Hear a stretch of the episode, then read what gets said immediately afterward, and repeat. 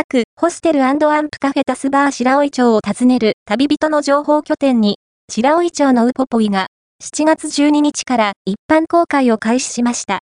7月21日の夜からはプロジェクションマッピングも上映されるなど、一日中楽しめるスポットです。どうせなら一泊して、周辺の観光も楽しみたいもの。できれば、おしゃれな雰囲気で安く泊まれるなら申し分なし。白ホステルカフェタスバーは、そんな希望を叶えてくれるお宿です。